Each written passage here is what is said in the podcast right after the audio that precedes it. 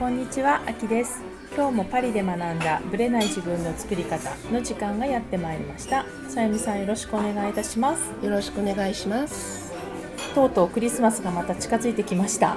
またこの時期やってきましたやっね。てきましたね。で、今年は結構ほら週末がかかってくるので、ね、うんお休みが始まるのがちょっと遅めなんでですよね、ね。今バカンスがね。はいだからもう22日金曜日に終わって、はでもうそのままクリスマスあり、そうですでね。25日は祝日なのでこっちははい。でそのまま新年まで、ね、また週末に当たるっていう感じだけど、比較的お休み取りやすい人が、ね多いんじゃないかなと思います。あの。秋さんファミリーはどうされますか？えっとクリスマスはえいます。えこちらにパリにいます。もう実家行かないで、うん新年の時に、その弟の方にうん家族みんなで集まろうっていう感じ。ゃあまた弟さん義理の弟さんファミリーのところに行く。で彼が新しい家を買ってなんかうんまだ私行ったことがないので、ええそこのいうちに行くっていうのと、いまあ、これはもうあくまでも家族内の問題なんですけども、うちのその義理の弟が離婚をしていてはい。2週間のバカンスを奥さんとうんその自分で1週間ずつ子供を見るわけですよ、うんうん過ごすわけ。前の奥さんそう。前のが奥さん一週間。そう、はい。でその彼が1週間、はい。でどうせ会うんだったらうちの子供たちがいとこなわけだから、うん。会わせたいってなった時に、せっかくいとこに会えないのもかわいそうなので、で彼は今回2週目なんですよ。つまり。クリスマスの後。後です新ね年からの方はい。が彼の習慣なので、えその1週間をみんなで会った方がいいんじゃないかということで、えじゃあどちらかというと新年の方にみんなで集まろうと。集まると。だからクリスマスはもうみんなバラバラ。だからパリでいます。じゃあやっぱりいろいろ家族の事情でねいろんなね。タイミングのねね。調整とかありますよね。だからまあ本当に、ね、近くに住んでたらねいろいろオーガナイズもできるけど、ね、そうですよね。フランスを横断するお家もいるだろうし、さゆみさんちは、私のうちはあの主人が一人っ子なので、え。子供にあのフランスでいとこがいないんですよ。でね。義理の母も、うん。まあ、主人のあの、はい。実母ですけども昨年あ今年ですね、うん。今年亡くなってしまったので、うん。もう全然家族があの、まあ、お父さんももうずっと早くに亡くなってるので、全然いないわけですよ。うんうんなので、まあ、おとなしく。5人で はい。どこ本当はね日本に行こうって言ってたんですけれども、うんもう思い立ったのが遅すぎて、うん。家族5人分のあのフライトとか、ういろんなことの手配が大変すぎてやめました、ん。うん寒いし。寒いしおとなしくしてた方がいいかもしれないですよね、はい、どうされてるんですか？いつも？基本24日と25日で過ごし方は違う、24日の夜か、うん。25の、えっと、午前中とかは、うんゴミさんに行きます必ず。それはその日によって決めるどっちも選べるけども自分たちが好きな方を選ぶって感じ、そうですね。子供たちが、あのやっぱり朝午前中の方がいいっていうんだったら25の朝に、そうですよね。24だと遅くなっちゃったりするね。だけど25うの朝にやっぱりこうプレゼントとかんね、見たいんだったらそのグダグダしたいんだったらうん24のうちに行っておくとか、あのプレゼントで思い出したけどもええさゆみさん家は25の朝ですか？オープンするのプレゼントそうですね。これ24のうちと25のお家があるっていう我が家はじゃないですか。今までずっと25です。そう。ん25の朝。ね、で24の時に子供たちがバーッと遊んでる間に準備をして、でバタンとドアを閉めて「サンタクロースさんさようなら」っていう音だけ残し、うん。大人が叫び子供たちが「えー、サンタクロース行っちゃったの?」ってバーッと走ってきてプレゼントを発見するっていうのが24日パターンなんですよ。それは私初めて聞いた。あ本当、うん。でそれをあのそれは友人から私も聞いて24日のパターンの人じゃそうらしいって聞いてて、うんで去年その義理の弟のうちでやった時に、ええ。ちょっと24日パターンでやってみたんですよ、うんうん。そうするともう夜の間にもでもね興奮が冷めやわらなくて誰も寝ないんですよねあれ。まあね、そうでしょうね。だからお家によってその辺もなんかね全然違うなっていうだってうちの長女なんて、サンタクロースさんが来るのを見るって言ってね。サロンの、うん。サロンの、あのー今のねテーブルの下に隠れそこで寝てたんですよ。でちゃんと見たんですか？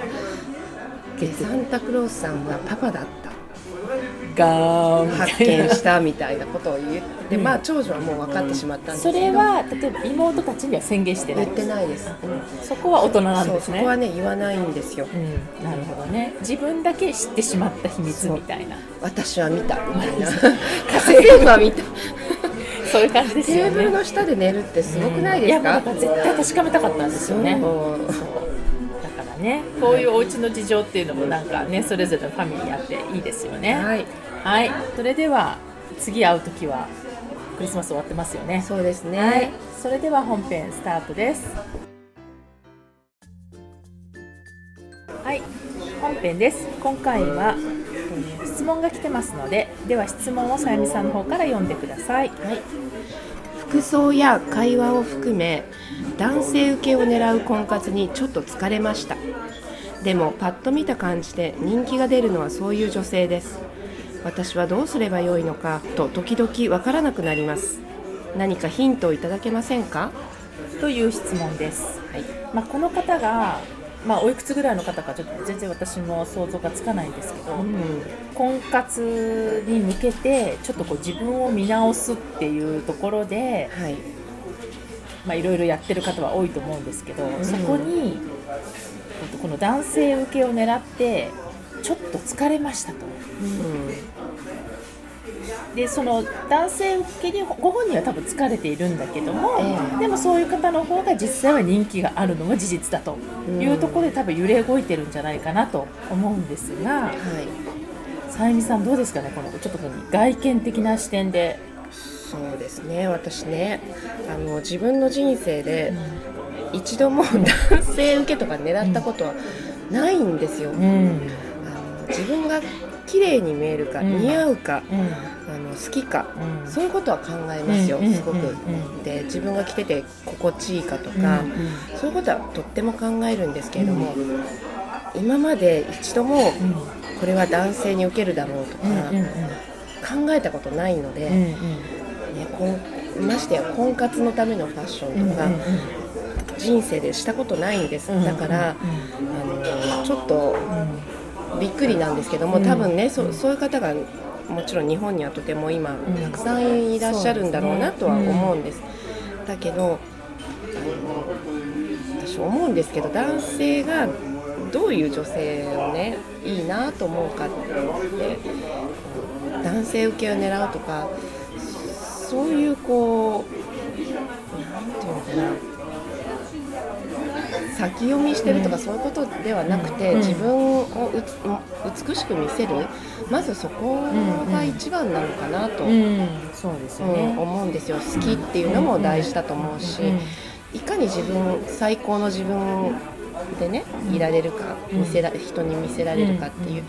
のできっとそういうのを素敵と思ってくれる人ってうん。たくさんいると思うんです。そういう婚活を意識しなくても、うん。男性受けとか意識しなくても、まあでも婚活の時だけねその格好して、うん。後から変わっちゃってるんだったら。そう元々の自分はじゃあ何なんですかっていうん。ね。感じですよね。まあ、そのね今のさゆみさんの話はもう大前提。私も同感なんだけれども、あえてこの間ねそのフェイスブックかなんかちょっと覚えてないんですけど、はい。ある方が誰かの記事を上げてたのかな。ちょっとコラムを上げてたんですけど、うん同じ例えば女優さんとかが、ええ。とかモデルさんが、男性雑誌と女性雑誌の表紙を飾ってるわけ、同じモデルさんですよ。例えば、えーちょっとごめんなさい。女優さんの名前出てこないんだけれども、その彼女が女性誌に出た時の表紙と、男性誌に出た時の表紙では全然違う雰囲気が着てる服ももちろん違う。メイしメイクも別人かっていうぐらい。で、それが3人ぐらい立て続けに出てたんですよ。ね、うんうん。でそうやって比較するとおおこんなに違うんだ。だからやっぱり女性誌のその表紙に載っている彼女は女性受けなんだよ確かに、で男性はどちらがどうだったかっていうと女性よりはもうナチュラル。完全にナチュラルっぽい感じ。だからメイクも全然入れ込んでないしその素を見せてるる感じ。だからむしろかっこいいとかセレブっぽいとかそういうのっていうのは女性が好むんであって男性は男性はナチュラル。なんだなってその時思ったんですよ。だからその女性受けするかどうかっていう視点じゃなくて、まあ、男性は見方が違うんだなっていうのはそれで私もちょっと分かったから、うん。まあ、清潔感とかナチュラルさっていうのは私は男性受けっていうのを意識するとすればその部分はもう大前提であった方がいいかなとは、そうん。思ったのと、あとねまあ私ほらいろいろ好きじゃない言葉がある中に、あるじゃないですか。いろいろ私がね、あんま好きじゃないなっていう言葉があってそのうちの、まあ、1個にも近いんだけどなんかハテナマークがついてる言葉が「モテてく」ってやつなんですよ。もうね私もどうかそのテクテクニック、そうテクニック。とこのモテっていうのが、そのゴールはどこかというとモテたいわけじゃなくて一人の素敵な人と出会って長期的なパートナーシップを組むことが大事じゃないですか。そうだからね誰にでもモテればいいってわけじゃないと思うんですよ。おっしゃる通り。で大多数の人に大多数とか一般的にモテても、その中から一人の人とそのなんていうのかな長期的に例えば結婚しの婚活だったらね結婚したいっていう関係にならなかったら、うん。モテても意味がないと思うんですよ。そうですね、うん、だからこういろいろデートとかのお誘いはあるんだけどその先に行かない人っていうのはモテても多分幸せじゃないと思うのね。多分こうその先のなんて言うんでしょう、まあ、取っかかりとして外見のね、うんそういったところはあるとは思うんですけどそのその先っていうのはやっぱり人間性とかうん。中身の問そ題う。になってくると思うんですよ。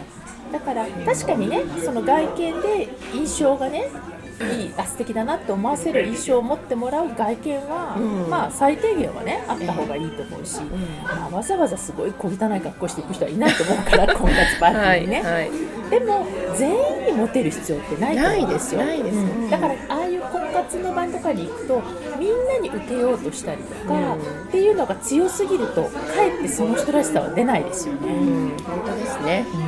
なので一番たった一人の素敵な人に出会えるためにはどうしたらいいかっていうと、んやっぱ自分らしくいるってことじゃないかなと思うんですよ。そうですね。本当にでましてや婚活に疲れてるんだったらそれはもう本末転倒？それは自分自身ではないってことですよね。ね疲れるってことはね。だから人気が出てるように見えてるかもしれないけどその男性受けしてる女性を見た時に、でもその人と比較する必要は全くなくって、自分が自分らしさの中で一番魅力的に見せるためにどうしたらいいかだけに、うん、まあ、さっきさゆみさんが言ったようにフォーカスすればいいのかなと。そうですね。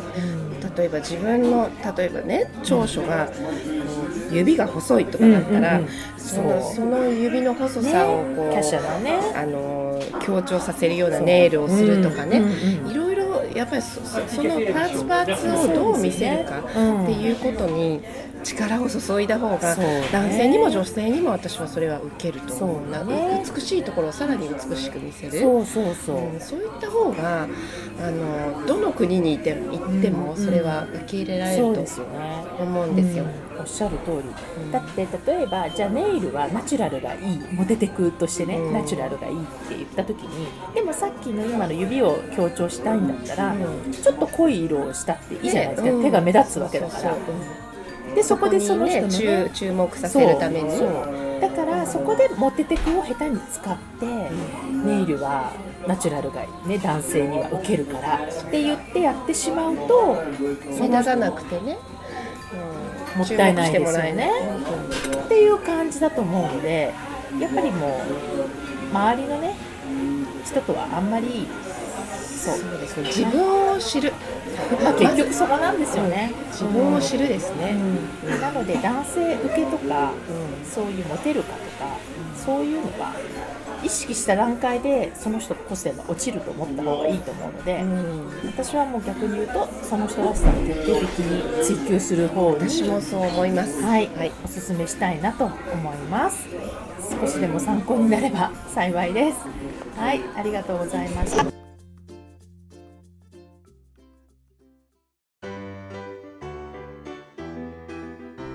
この番組は毎週金曜日をめどにお届けしています。確実にお届けするための方法として iTunes や Podcast のアプリの購読ボタンを押せば自動的に配信されますのでぜひ購読するのボタンを押してください。また皆様からの質問や感想をお待ちしています。オフィシャルサイトはパリプロジェクトで検索していただきお問い合わせから質問や感想をぜひ送ってください。オフィシャルサイトから LINE アットやメールレターで有益な情報をお届けしているのでこちらもぜひ登録してくださいね。また次回もパリで学んだブレない自分の作り方をお楽しみに。秋でした。